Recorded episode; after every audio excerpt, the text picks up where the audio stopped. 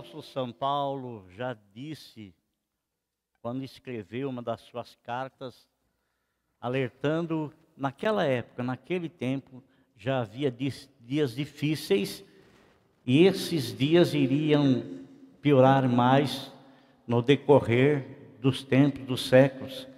E nós estamos verdadeiramente vivendo dias difíceis. Dias em que uma situação para a igreja, é, aqui para nós ainda tem sido um tanto quanto tranquila, ainda. Mas existe muitos países aonde nossos irmãos, aqueles que fazem parte do corpo de Cristo, como eu faço, como você faz, eles têm perdido a vida por causa do amor a Cristo. Eles têm sido é, assassinados, igreja tem sido colocada a fogo dentro delas, hum, as portas fechadas e muitos dos nossos irmãos mortos, queimados, sufocados. E outras tantas coisas têm acontecido. E, e a gente vê que aos poucos isso está se alastrando no mundo. Estamos vendo que existe uma posição totalmente contrária à igreja e ao cristianismo. A intenção já em alguns países tem acontecido, como aconteceu no Uruguai, país bem perto de nós aqui, onde não existe mais o Natal, não se comemora mais o Natal, e aonde também é, não se comemora mais a morte de Jesus. Né? Semana Santa não existe mais. Eles transformaram isso numa festa da família, o Natal, e, e a gente está percebendo que isso está tomando uma forma no mundo, porque na verdade há uma intenção, na verdade há um propósito de um governo único no mundo e de uma única religião. Consequentemente, existem muitos países que não comemoram o Natal porque eles não têm Cristo como Senhor e como Salvador. Existe uma boa parte da humanidade. E a intenção, a intenção é não se comemorar mais Natal, para que, mas sim ter uma data onde essa data venha a ser promulgada, onde toda a humanidade, então, num só pensamento, num só domínio mental, vão adorar uma única coisa, uma única coisa, e assim formar a religião única. E, logicamente, a religião única vai ter um governante mor, vai ter um, um único governante em que ele dará as diretrizes para o encaminhamento e o alinhamento das, das igrejas, igrejas. E eu quero falar um pouco sobre isso, irmãos, porque nós aqui, nós como servos de Deus, nós temos assim é, tentado explicar para os irmãos que igreja, realmente igreja, não são prédios, não são placas denominacionais, não são isso.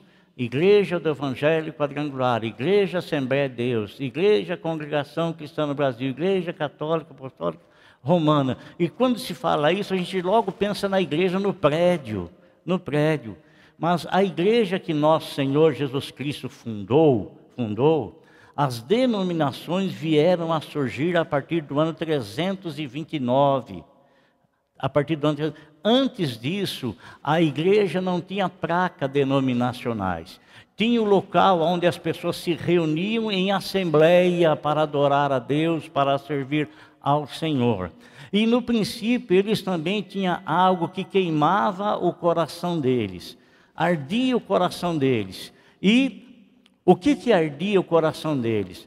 Aquilo que nosso Senhor Jesus Cristo ele veio trazer, ele veio trazer para instituindo a igreja, para que a igreja então pudesse, pudesse tomar essa bênção que o Senhor deu e reparti-la com o mundo. E sabe, meus irmãos, é, nosso Senhor Jesus Cristo, ele foi dado para morrer não para um único grupo de pessoas, mas ele foi dado para morrer por todo mundo. A Bíblia fala que Deus amou o mundo, o mundo dos homens, né? Nosso Senhor Jesus Cristo disse que ele veio para todos e para que todo aquele que nele crê não venha a perecer, mas tenha a salvação, mas tenha a vida eterna. Então, quando ele funda a igreja dele, que ela é denominada como o corpo de Cristo, que é a igreja. Então, o corpo de Cristo não tem placa. No, no pé não está escrito assim, na perna não está escrito assim, igreja fulano de tal, igreja não sei o que lá. Não está escrito, é o corpo, é o organismo vivo. É o corpo, é o corpo. E se o corpo é de Cristo, o sangue que mantém vivo esse corpo é o sangue de Cristo. É o sangue do Senhor Jesus. E nosso Senhor, amado, ao instituir a igreja, instituir a igreja, ele proveu para a igreja tudo quanto era necessário para que a igreja pudesse vir cumprir com a grande comissão que ele deu à igreja. Que grande comissão é essa? Nosso Senhor, ele preparou os homens, preparou as pessoas, deu a elas a igreja tudo quanto era necessário, tudo quanto é preciso, entregou a ela para que ela partisse anunciando o evangelho, anunciando a palavra de Deus. Infelizmente, infelizmente às vezes as pessoas eles eles trabalham mais pela própria denominação do que para o Senhor Jesus. E como que eles fazem isso? Eles fazem o seguinte: o apóstolo São Paulo disse assim: Olha, eu não prego o evangelho em terreno onde alguém já está pregando.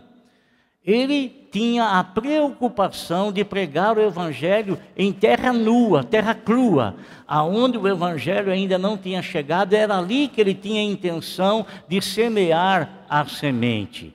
Mas lá atrás, já lá no começo, lá, já começou a haver divisão entre os irmãos. Lembra que Paulo falou assim: ah, um diz que são de Paulo, outros são, diz que são de Pedro, outro diz que é isso, um diz que admira mais aquele pregador, outro admira mais aquele pregador, aquele tem mais seguidor do que esse aqui. Paulo disse: Mas quem é Pedro? Quem que é Paulo? Quem que é João? Quem são?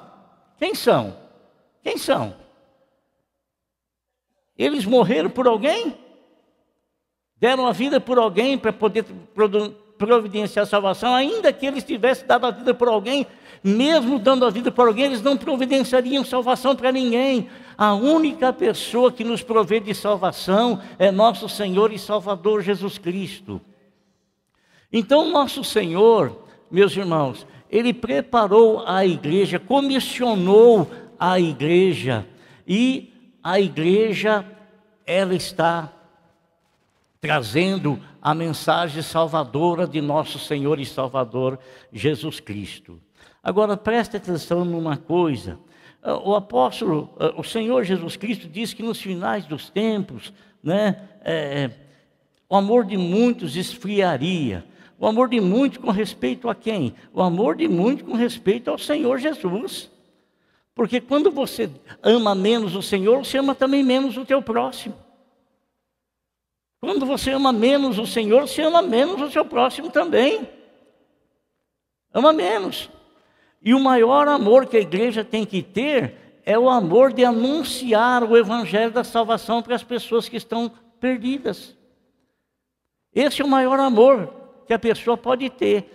Ele ama o Senhor e porque ele ama o Senhor, ele entende que o amor do Senhor, no amor do Senhor, ele se entregou por cada um de nós, pela humanidade toda para que ela fosse alcançada pelo poder do Evangelho, como Paulo diz, eu não tenho vergonha do Evangelho, porque o Evangelho é um poder, é o poder de Deus para a salvação de todo aquele que crê. Então, o Senhor, ao ressuscitar dentre os mortos, ele incumbiu a igreja, ele incumbiu a igreja, ele não, ele não incumbiu uma placa denominacional, porque até então não existia. Até então não existia mas então, está errado ter placa. Não está errado, porque a igreja tem que ter um registro. Quando nós estamos reunidos aqui, nós temos que ter um registro, temos que ter alvará de funcionamento, temos que ter licença para poder estar reunidos aqui. Né? Então, há essa necessidade. Mas, irmãos, algumas pessoas começam a brigar uma com a outra. A minha igreja é melhor do que a sua. A minha igreja tem a melhor doutrina, tem a doutrina que veio do alto céu. A minha igreja é isso. Então a pessoa briga pela placa denominacional dela. Ela não se preocupa em pregar o evangelho àqueles que estão perdidos. Ela quer sobressair sobre o outro. Quer sobressair sobre o outro, né? Quer estar por cima, da, da, né? E, é, e é, é, ao invés de ficar feliz, ficar contente que encontrou com pessoa, com o irmão, ainda que não esteja na mesma denominação dele, mas é alguém que foi lavado, remido pelo sangue de Jesus, aceitou Jesus como Salvador. Ao invés de se alegrar com isso, não. A pessoa ela quer enfiar a, a denominação dela goela abaixo do outro, né? goela abaixo do outro diferente daquilo que Paulo falou, ensinou, né? Ele diz que quando nós nos encontrarmos, é para nós cantar, para nós louvar, para nós engrandecermos a Deus, para glorificar a Deus. Não é para não ficar discutindo com o outro, não é para não ficar brigando com o outro a respeito da igreja, a respeito da praga denominacional. Né? Não é, não é. Então, o Senhor, Ele ordenou que a igreja fizesse algo em favor do mundo. E qual é o, o que, que a igreja pode fazer em favor do mundo? O que, a igreja pode fazer em favor do mundo? A igreja, ela ataca o príncipe das trevas quando ela começa a anunciar o evangelho no mundo, porque o mundo jaz no maligno. O mundo tem um rei, tem um rei. Então, eu com a pregação do evangelho, você com a pregação do evangelho, você está adentrando em território inimigo com o intuito de resgatar alguém de lá e trazer para a igreja. Quando eu digo trazer para a igreja, eu não estou dizendo para uma placa, para um tabernáculo, eu estou dizendo para ser igreja, para ter Jesus como seu Senhor, como seu Salvador, e para ser transformado em templo do Espírito Santo. Em templo do Espírito Santo. Então, meus irmãos, é, o que tem acontecido nos nossos dias? O que tem acontecido? Da mesma maneira, da mesma forma que nós, com o poder do Evangelho, vamos lá fora no mundo pregar o Evangelho para resgatar as almas que estão lá. O rei do mundo, o rei do mundo, ele também vem em contra-ataque contra a igreja. Contra-ataque contra a igreja, porque ele não vai lutar contra as pessoas que já estão na mão dele. Ele quer, na verdade, arrancar, tirar a pessoa, fazer com que ela deixe de ser igreja, ou então fazer com que essa pessoa, fazer com que nós, como igreja, venhamos a aceitar as coisas que ele tem infundido e aquilo que para nós, loutrora, era abominável, aos poucos, aos poucos, aos poucos, a igreja começa a a se adaptar. Quer uma prova disso? Pois eu vou te dar. Talvez as pessoas mais velhas que estão aqui, era uma, era uma coisa horrorosa. Me perdoe que eu vou falar para você. Eu nem sei se eu devo pedir perdão, porque é uma realidade.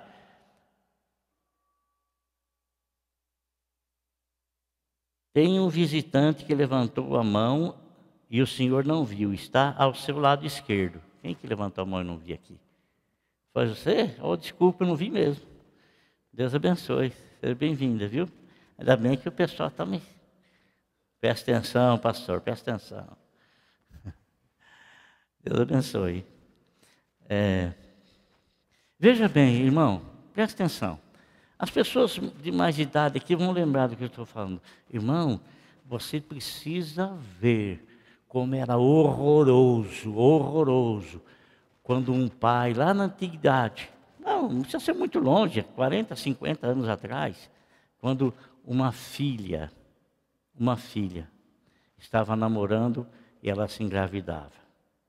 Ah, meu irmão, a coisa ficava feia. A coisa ficava feia, mas ficava horrorosa, ficava feia, que você não faz ideia. Não faz ideia.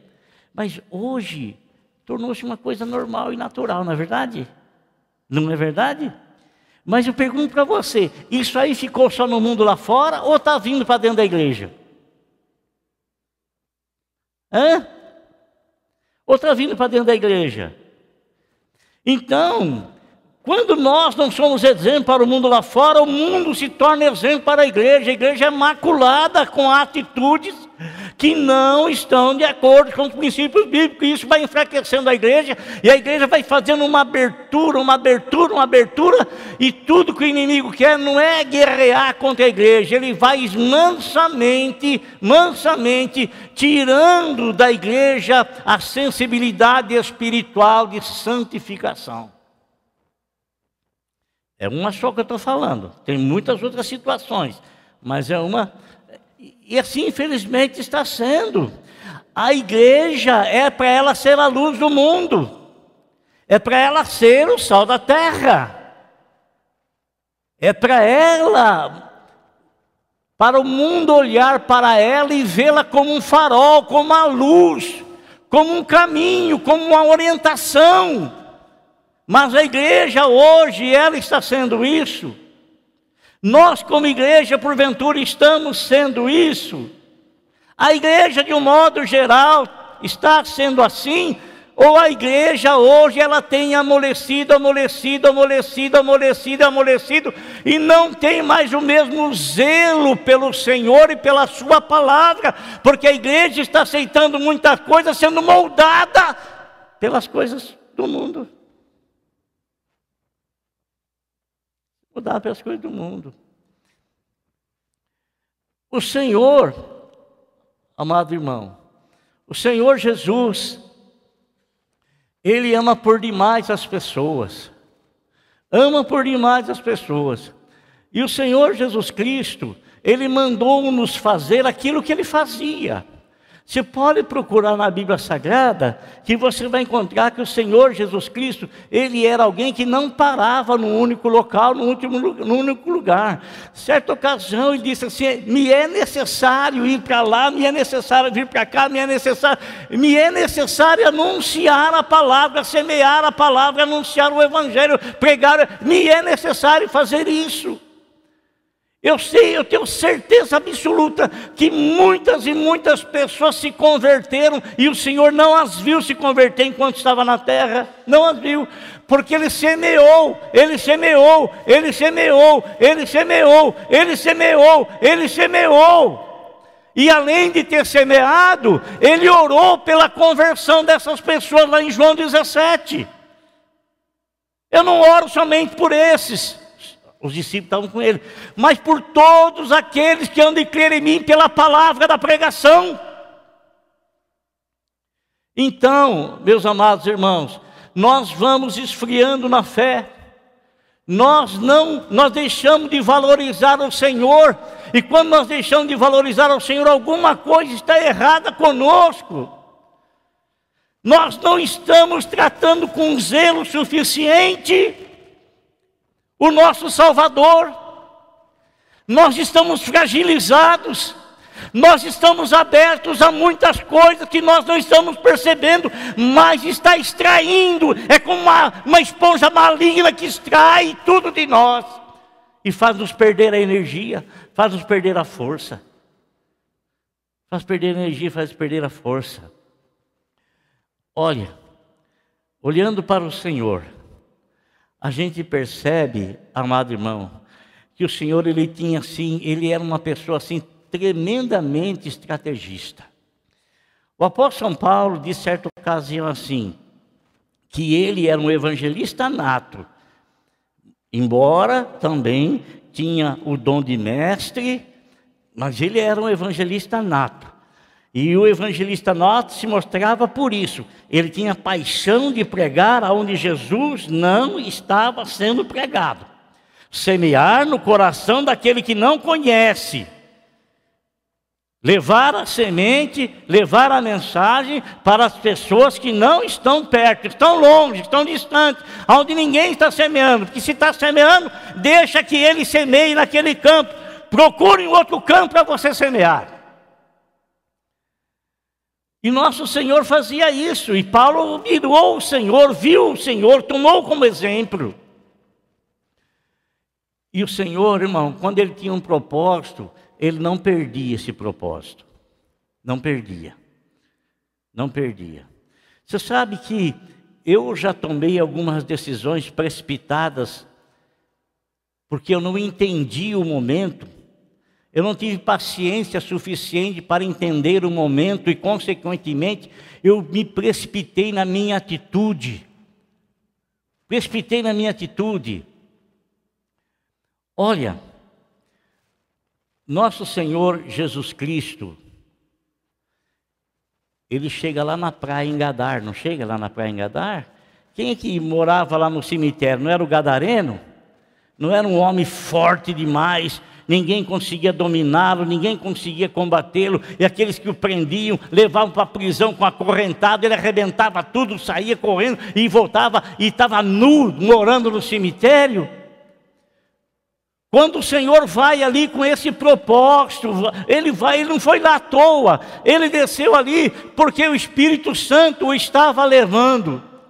Havia uma obra para ser feita. E ele desce ali do, do, barco e de repente quem, quem, aparece diante dele? O endemoniado gadareno. E o que, que o Senhor faz? O Senhor dá uma bênção grandiosa para a vida daquele homem.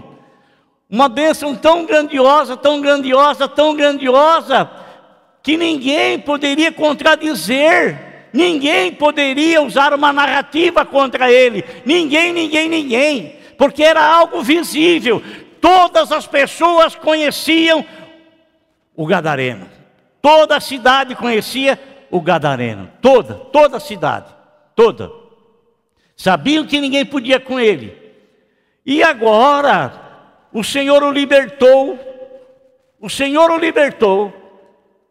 E os demônios que estavam no corpo daquele homem entraram alguns porcos que estavam lá e precipitaram o despenhadeiro abaixo, morreram todos afogados. Os homens da cidade, quando chegaram ali e perceberam o prejuízo que eles haviam tido, e eles viram aquele homem que outrora era um perturbado, sentado em perfeito juízo aos pés do Senhor. Não era porventura para eles se interessarem pela cura daquele homem, questionar aquele homem, o que foi que aconteceu, mas eles não se interessaram, viram que foi o que aconteceu, mas eles expulsaram Jesus dali não quiseram que Jesus entrasse na cidade. Presta atenção que eu vou falar para você. Presta atenção. Nós amamos o Senhor, adoramos o Senhor, amamos e adoramos o Senhor. E por esse amor que nós temos pelo Senhor, amado, por não termos coragem de nos levantarmos contra Ele, ao contrário, por amá-lo, a gente se curva diante dele, reconhece que ele é o Senhor, reconhece que ele é o Deus tremendo, reconhece o poder que ele tem, e ele é o nosso Deus, o nosso Salvador, e nós o amamos. Então é inconcebível para nós, inconcebível, e a gente fica até escandalizado quando alguém se levanta e começa a falar mal do Senhor, quando a gente começa a questioná-lo, e não pense você que não existe, não é porque você não tem coragem de fazer que não existe quem tenha coragem de fazer. É bem verdade que todos que fazem isso, eles não vivem muito tempo para contar a situação. Não vive. Mas veja bem, irmãos, quando eles veem o rapaz lá e o Senhor é expulso, expulso, irmão, a missão do Senhor era pregar o evangelho em todos os locais, em todos os lugares. Essa é a missão dele. Então, quando ele é expulso dali, quando ele é expulso dali, o rapaz que estava em perfeito juízo aos pés do Senhor, não quer deixar o Senhor, ele quer seguir o Senhor, ele quer andar com o Senhor, mas o Senhor o proíbe, por quê? Porque se ele acompanha o Senhor e o Senhor não pode mais entrar naquela cidade, aquela cidade vai ficar sem ninguém para testemunhar sem ninguém para pregar, sem ninguém para anunciar o Evangelho. E o que, que o Senhor fala para ele? Ó, oh, não, você não vai me acompanhar, não, irmão. Olha, o Senhor escolheu doze homens, e esses doze homens ficaram com ele durante três anos e meio, foram doutrinados, ensinados, aperfeiçoados, receberam poder e autoridade para pregar o Evangelho. Mas esse homem, esse homem ex-endemoniado, o que foi que ele fez? Ele havia se convertido naquele momento, havia se convertido naquela hora. O que foi que ele fez? O Senhor não permitiu que o seguisse, porque ele tinha um testemunho, um testemunho que era inegável. Então o Senhor disse: Vai para os teus e anuncia lá para os seus com grande misericórdia Deus teve de ti. Com grande misericórdia. Irmão, o Senhor, quando Ele fala que Ele quer que o Evangelho seja pregado é, a todas as gentes, é porque Ele próprio nos deu o exemplo disso. Ele próprio, Ele mesmo deu o exemplo disso. Olha, você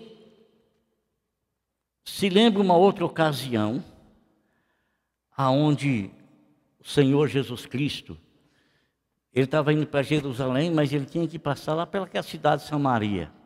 Samaria era uma cidade que não se dava com o judeu de jeito nenhum. Os samaritanos, eles, os judeus não se davam com os samaritanos de forma alguma, de maneira alguma. Por quê? Porque os judeus eles eram uma raça, uma raça única. Formação todos os judeus. Os samaritanos não. Os samaritanos eram pessoas de nascimento de um judeu com uma outra pessoa. Então era uma raça impura, segundo os judeus. Era uma raça. Então havia essa briga entre eles e havia também um questionamento, porque os judeus falavam que Jerusalém era o local exato para se adorar a Deus. O samaritano diz que não, que foi nas terras deles lá que os filhos de Jacó abriram o poço lá, né? Então, ali naquele poço, naquele local ali, era o local de adoração, o local exato. Então, eles brigavam por várias situações, por várias coisas. Várias coisas. O Senhor um dia ele está querendo ir para lá e ele pede para Tiago e João: eu estou indo para Jerusalém, vou na minha frente, prepara uma, uma, uma pousada para mim, quando eu chegar lá já eh, me recolher. E quando eles foram, irmãos, eles ficaram muito irritados, mas muito nervosos mesmo. Eu não sei qual é a sua reação, irmão, qual é a sua reação, quando você vê alguém que desfaz de Jesus. Quando você viu aquela, aquele infeliz aquele infeliz que gritou lá: Jesus Cristo é gay mesmo, ele é gay mesmo. Vocês viram isso? Viram? Assistiram? Assistiram. Né? E outro, Jesus Cristo é bicha mesmo, é bicha. Tá? E lá um pouco. Ah! Irmão. É? ofendendo o nosso Deus, ofendendo o nosso Rei, ofendendo o nosso Salvador. Quando Tiago e João vão lá para Samaria e entram na hospedaria e querem pegar um lugar para o Senhor, e as pessoas não aceitam Jesus, não querem recebê-lo. Ele é judeu, nós não queremos saber de judeu aqui, nós não queremos saber. E os dois ficaram tão irados, tão irados, tão irados, que voltaram dizendo para o Senhor: Senhor, eles não querem te receber. Eles acharam que Jesus ia ficar queimado. Acharam que Jesus ia. E eles disseram para o Senhor: o Senhor não quer que a gente ore a Deus e mande cair fogo do céu, conforme Elias mandou, para consumir aquele povo todo? O Senhor disse: Não. é. A intenção do Senhor jamais é destruir. A intenção do Senhor não é levar em conta o tempo da ignorância das pessoas. A intenção do Senhor é buscar e salvar o perdido, porque verdadeiramente uma pessoa que se pronuncia assim, ela só pode estar perdida. Uma pessoa que se pronuncia assim, ela está afetada em sua consciência daquilo que o apóstolo São Paulo diz, que o Deus desse século, o Deus desse século, o Deus desse século, e o Deus desse século, ele pronuncia tudo aquilo que é contrário ao Deus da Bíblia. Tudo que é contrário Deus da Bíblia. Tudo. Tudo, tudo. Então, querido e amado irmão, nós não podemos aceitar de nenhuma forma, de nenhum jeito, de nenhuma maneira, situações que vêm até nós e que são totalmente contrárias à palavra do Senhor, porque os nossos princípios, eles foram traçados pelo Senhor e estão descritos na Bíblia Sagrada a palavra de Deus, a palavra do Senhor. O que, que o Senhor disse para eles? Não quero que vocês façam nada. Por que, que o Senhor disse isso? Porque o Senhor tem a estratégia, irmão. O Senhor tem estratégia. O Senhor ele, ele elabora planos. O Senhor não faz as coisas torto e direito, não. Mesmo que ele encontre resistência, mas se ele tem um propósito, ele vai agir de maneira estrategista para alcançar o propósito que ele tem. Ele vai fazer isso. Sabe por quê? Porque ele fez isso com você. Ele fez isso comigo. Quantas e quantas vezes eu ouvi o evangelho, não quis nem saber do evangelho, porque nem aí. Não, é, é uma ignorância que, pelo amor de Deus. E as outras pessoas, não, nós não fomos diferentes dos demais. Não fomos. Somos iguaizinhos, iguaizinhos. É bem verdade que depois que a gente converte, a gente, acha que, a gente acha que o Senhor falou com a gente naquele momento e a gente abriu o coração. Nada disso. O Senhor veio falando conosco, martelando, martelando, martelando, martelando, martelando, falando, falando, falando, até que o Espírito Santo, o Espírito Santo não foi você, o Espírito Santo te convenceu. O Espírito Santo não foi você, não foi você. Então preste atenção no que eu vou te dizer. Quando você resiste à palavra e quando você começa a arrumar o subterfúgio para a palavra, você está resistindo ao Espírito de Deus.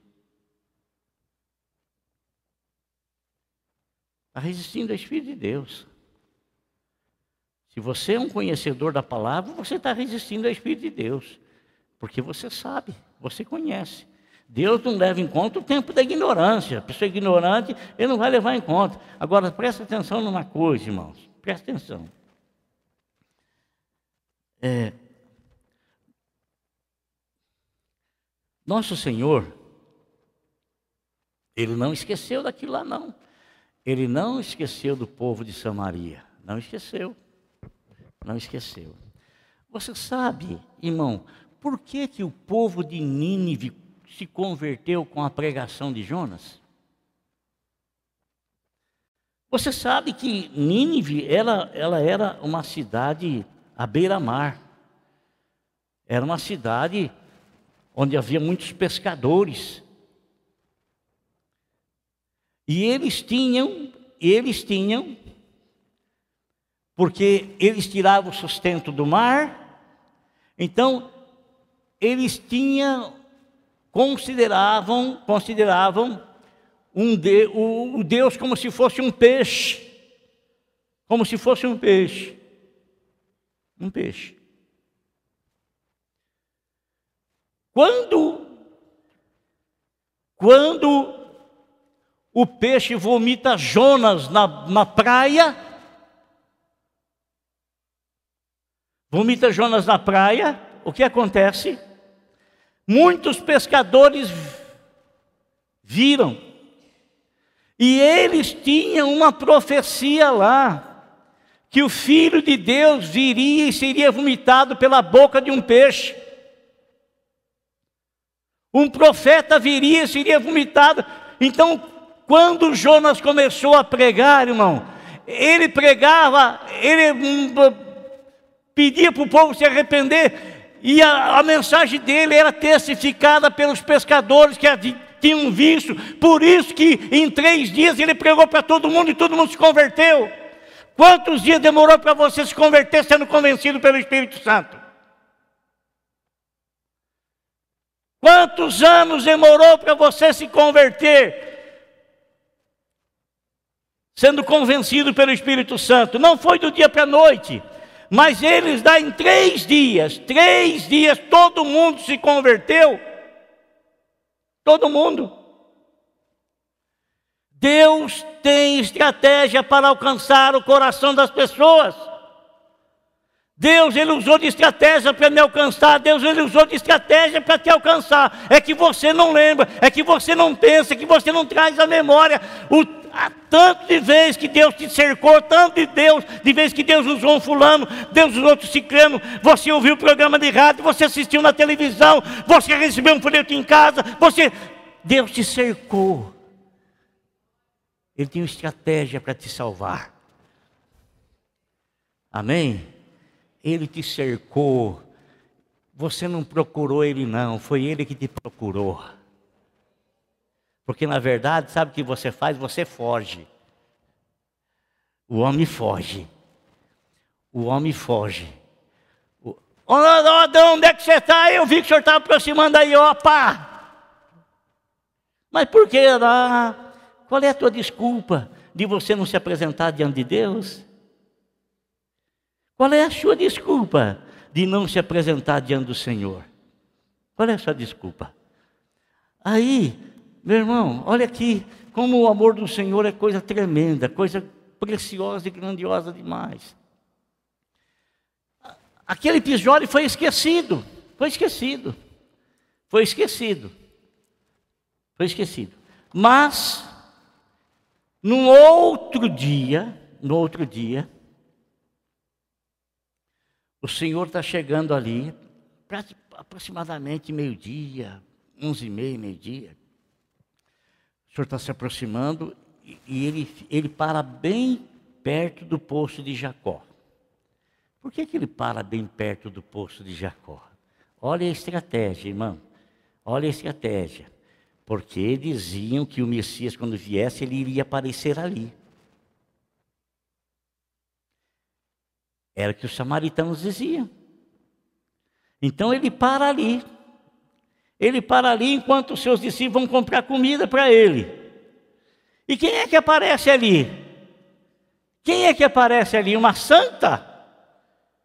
Quem é que aparece ali? Uma mulher perfeita? Quem é que aparece ali? Aparece uma mulher muito semelhante àquela que queriam apedrejá-la, não é? Muito semelhante? Não é muito semelhante? Agora preste atenção no que eu vou te dizer, amado irmão. Preste atenção. Quando aquela mulher foi pega no ato do adultério, e ela foi trazida ali para provocar o Senhor. Aqueles homens queriam provocar o Senhor para ver qual é a atitude que o Senhor iria ter. Se ele iria ter uma atitude contra a lei de Moisés. Porque a lei de Moisés mandava que a pessoa pegando adultério morresse apedrejada. E eles queriam traçar algo para ter o que acusar o Senhor. Irmão, tentaram de todas as formas pegá-lo, armavam cilada, armava isso, armava aquilo, mas jamais conseguiram, jamais.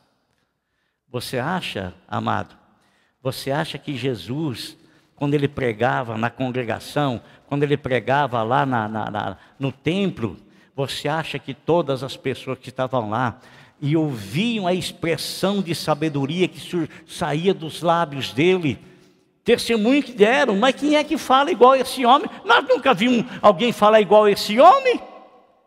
Quando diz que ele fala, falava com poder, quer dizer que ele falava com sabedoria. E eles sabiam que não era uma coisa normal e natural, porque eles sempre estavam ouvindo gente pregar e ensinar lá, mas o ensinamento do Senhor era diferente. Ele pegava com poder, isso é com sabedoria de convencimento. Sabedoria de convencimento. E essas pessoas, meus irmãos, estavam ali, estavam ali. Às vezes a gente imagina assim, nossa, Lá no templo, será que tinha alguém que se levantava contra ele, contra os ensinamentos dele? Tinha sim. Pessoas do meio do povo lá. Quantas vezes se levantaram para questioná-lo? Quantas vezes fizeram isso? Quantas vezes? Mas ninguém nunca resistiu aos ensinamentos dele. Ele sobressaía em tudo, em tudo. Sabe, irmão, ele está lá no poço de Jacó, está lá e aparece quem lá? Oh, deixa eu terminar de falar o que estava falando, né? Que estava passando. A mulher então foi pega no adultério, queriam apedrejá-la, né? Vamos apedrejar, tá bem. Aí questionam ele, você sabe o que aconteceu. Mas irmão, presta atenção no alerta que Jesus Cristo deu para aquela mulher. Olha, mulher, enquanto você fazia as coisas na ignorância, não é levado em conta. Mas agora eu não estou te acusando e nem vou te apedrejar. Eu estou te dando uma palavra de perdão, não de acusação, não de juízo. Mas eu vou dizer uma coisa: vais e não torne a fazer. Não foi isso? Vais e não torne a fazer. Não foi isso que ele disse? Foi, não foi? Vais e não torne a praticar. Então muitas pessoas eles usam aquela, é, quem tiver a primeira, pegar, atira a primeira pedra, não, ninguém atira a primeira pedra. Mas o Senhor fez um alerta, um alerta para aquela mulher, um alerta que serve para nós como igreja, que fomos perdoados, nós não recebemos acusação do Senhor, nós foi, nos foi oferecido perdão o lavar pelo sangue dele, a purificação dos nossos pecados, a reconciliação com Deus, a amizade com Deus, a comunhão com Deus, a intimidade com Deus. É isso que está sendo nos oferecido, que nos foi oferecido. É isso. O Senhor está lá. E uma mulher com atitudes muito semelhantes a dessa que o Senhor diz, vai, não peque mais, aparece lá. Aparece lá e, logicamente, ela nem dá conta que o Senhor está ali do lado, até porque é, havia características de que ele era um judeu. Barba, cabelo, a, a vestimenta, né? Tinha. Então, ela chega lá, ela nem se importa com ele, está ali do lado dela, mas ela não se importa com ele porque ela não o conhece não o conhece. O Senhor começa uma conversa com ela. O Senhor quer alcançar o coração dela. Começa um diálogo com ela. E o Senhor começa esse diálogo pedindo a ela algo. Pediu água para ela. Pediu. Pediu água para ela iniciar a conversa, iniciar o diálogo. Irmão, o Senhor estava de olho naquele povo que havia rejeitado, os samaritanos. O Senhor tinha que chegar até eles, o Senhor tinha que levar o Evangelho até eles, o Senhor tinha que pregar lá. Ele foi impedido, não aceitaram que ele permanecesse lá. Mas agora ele está usando de uma estratégia. Ele está ali, aquela mulher chega, ele conversa com ela, até chegar o momento que ele fala assim: Ô mulher, vai lá e chama teu marido. O que, que ela fala? Ah, eu não tenho marido, eu tive cinco já, e esse que quem mora agora não é meu marido. Jesus não a acusou de nada, irmão. Jesus não a acusou de nada, de nada, de nada, de nada. O Senhor apenas disse para ela: Eu conheço a tua vida, eu conheço. Eu sei que você já teve cinco maridos. Você já teve cinco. E o homem com quem você vive agora nem teu marido é, porque você não casou com ele. Nem teu marido é. Não é teu marido. Aí ela fica espantada. Aí ela fica espantada e o Senhor se revela a ela quem ele é. Se revela a ela. Ah, quando o Messias vier, ele vai nos orientar. Eu sou, eu que estou falando, eu sou. E o Senhor deu testemunho a ela da própria vida dela e da própria vida dele. O que foi que ela fez? Ela foi na cidade, foi lá no meio do povo, no povo que era dela, nos samaritanos que haviam rejeitado Jesus. Foi lá E ela começou a contar para todos os samaritanos o que o Senhor Jesus Cristo tinha feito, tinha falado a respeito dela. O que, que eles fazem agora? O que, que qual é a atitude deles? Aqueles que rejeitaram Jesus, que não queriam que ele chegasse, não queriam hospedar ele, agora a cidade toda vai aonde ele está, porque onde é que ele está? Ele está na fonte de Jacó, aonde havia uma profecia entre os samaritanos que o Messias iria chegar ali e iria orientar tudo para eles. E sabe quantos dias eles ficam ali com eles? Três dias, ensinando, pregando, orientando, até chegar o momento deles falarem assim para a mulher: mulher, não é mais pelo teu falar que nós acreditamos nele, não é mais. Nós mesmos temos visto e ouvido. Eles se certificaram que Jesus Cristo era o Messias. Então, amado, o Senhor tem estratégia, tem estratégia. Agora preste atenção que eu quero dizer para você. O Senhor colocou a palavra dele nos nossos lábios, como igreja que somos. Não pense que o Senhor escolheu aquele lá em detrimento do outro, escolheu aquele lá em detrimento do não, não, não, não, não. Ele escolheu todos nós, todos nós, todos nós. Ele colocou essa palavra de salvação na nossa boca, colocou essa palavra de evangelização na nossa boca, amado, em nome de Jesus Cristo, nosso Senhor. Olha, permaneça firme na fé do Senhor, guarde a tua vida diante de Deus, não permita ser enredado, não permita que coisas venham entrar na tua vida e venham enfraquecer o teu relacionamento com o Senhor. E venha consequentemente pagar, apagar a chama que venha apagar aí o fogo do Espírito na sua vida. Em nome de Jesus, não permita isso, meu irmão. Deus escolheu você, te deu a salvação, Ele cercou você com o amor dele, cercou você com a graça dele. O que Ele quer que você faça é uma coisa só: seja testemunha dele. Ah, mas eu vou ter que estudar três anos, quatro anos. Irmão, o endemoniado Gadareno, ele recebeu uma, um testemunho que ele podia anunciar para todas as pessoas.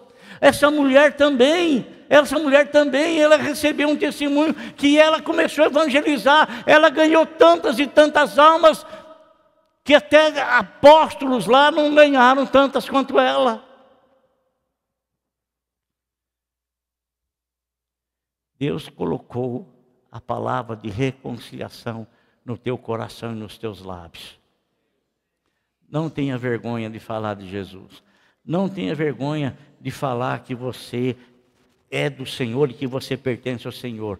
Porque uma das coisas que mais Satanás faz é afligir você, para que você se, você se envergonhe de falar que você é um servo de Deus, para que ele faz você dizer assim, ai, o que, que o fulano vai pensar? O que, que o ciclano vai pensar? Eu trabalho há tanto tempo eu nunca falei que eu era cristão, nunca preguei o evangelho. O que, que ele vai pensar? Eu tenho ouvido, eu tenho visto e ouvido ele fazer piadinha de crente, de pastor. O que ele vai pensar quando eu me. É, não vou falar nada, vou ficar com vergonha. Irmão, eu não me envergonho do evangelho, porque o evangelho é o poder de Deus para a salvação de todo aquele que crê.